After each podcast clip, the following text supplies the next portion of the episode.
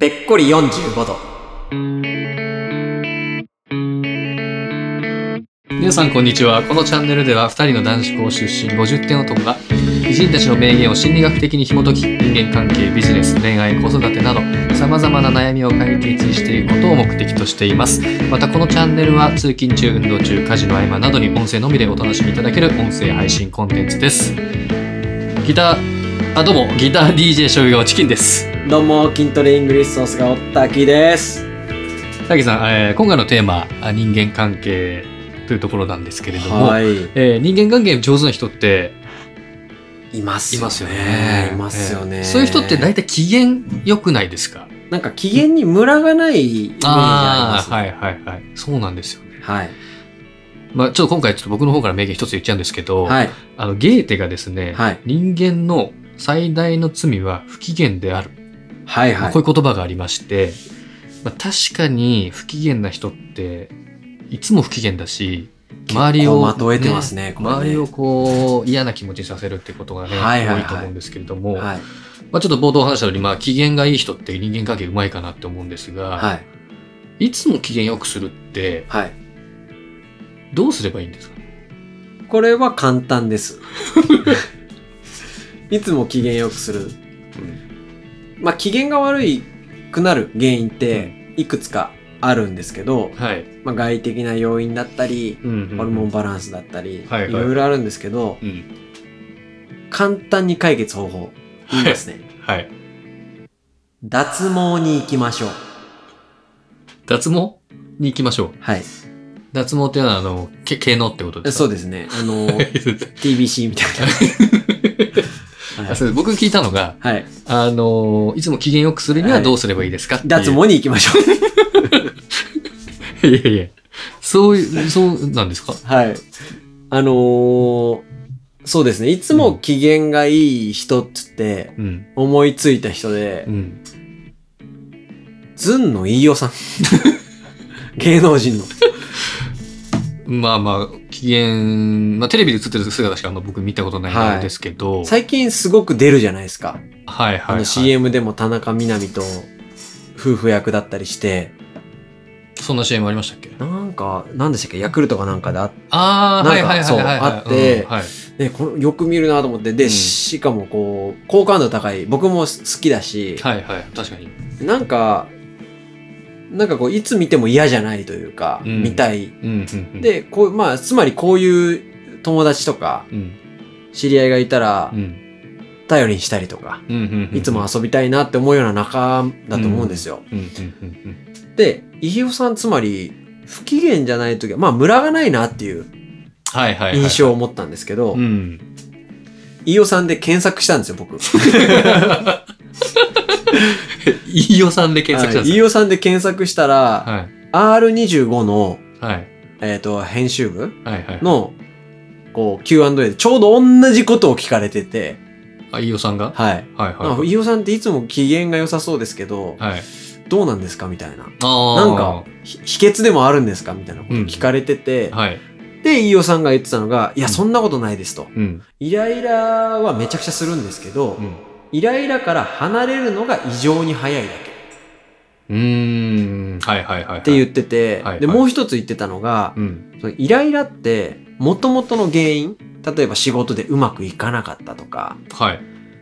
元々の原因があるんだけど、うんその元々の原因に付随して、う仕事でうまくいかなかったっていう元の原因のまま引きずったまま後輩と飲み行って、はい。なんかどっちでもいいこと気になっちゃったりとか、うん。はいはいはいはいはい。その、元々の原因があるまま恋人と会って、うん。些細なことで喧嘩したとか、はいはいはいはい。元の原因を特定することがうんうん。大事っていうふうにおっしゃってて、はい。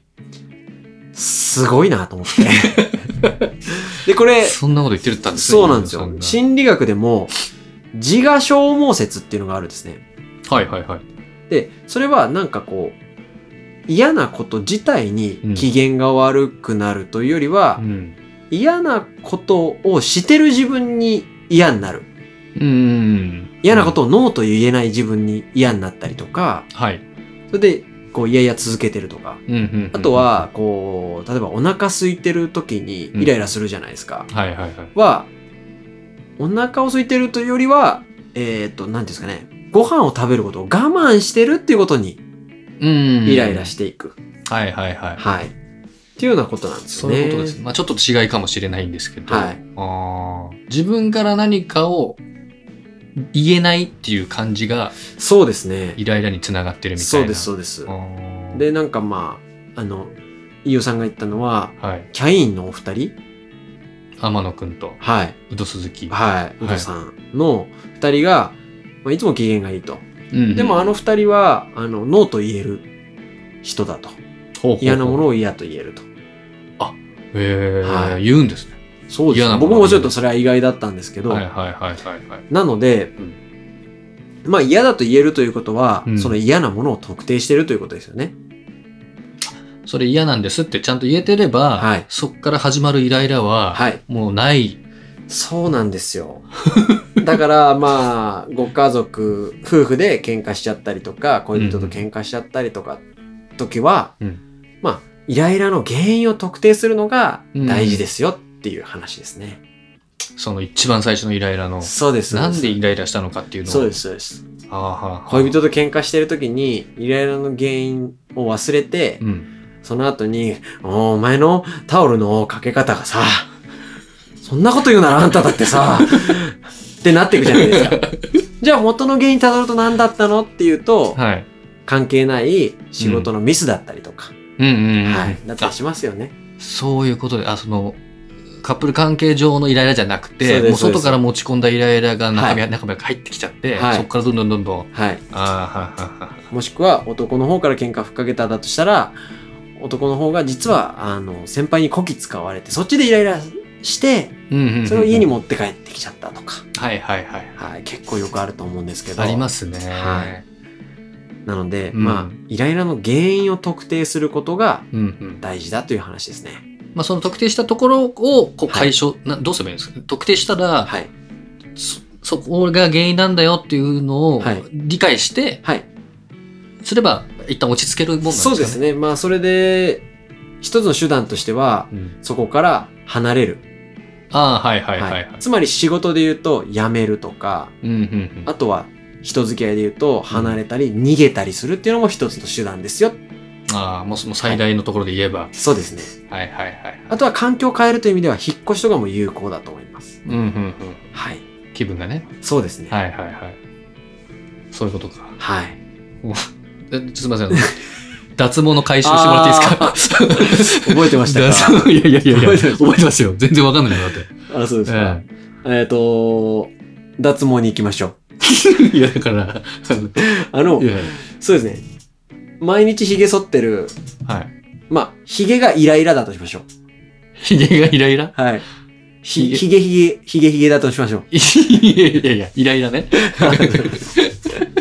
ひげ剃るのがイライラってことそうか。です、そうで剃す。ったり髭を剃って整えたりも剃っても、中でその毛根がある限り髭生えてくるんで、あまあまあ、そうですそうね。です剃り続けなければ。はい。その大元を脱毛に行って、もう治療しない限りは、 イライラは収まりませんよっていう話です。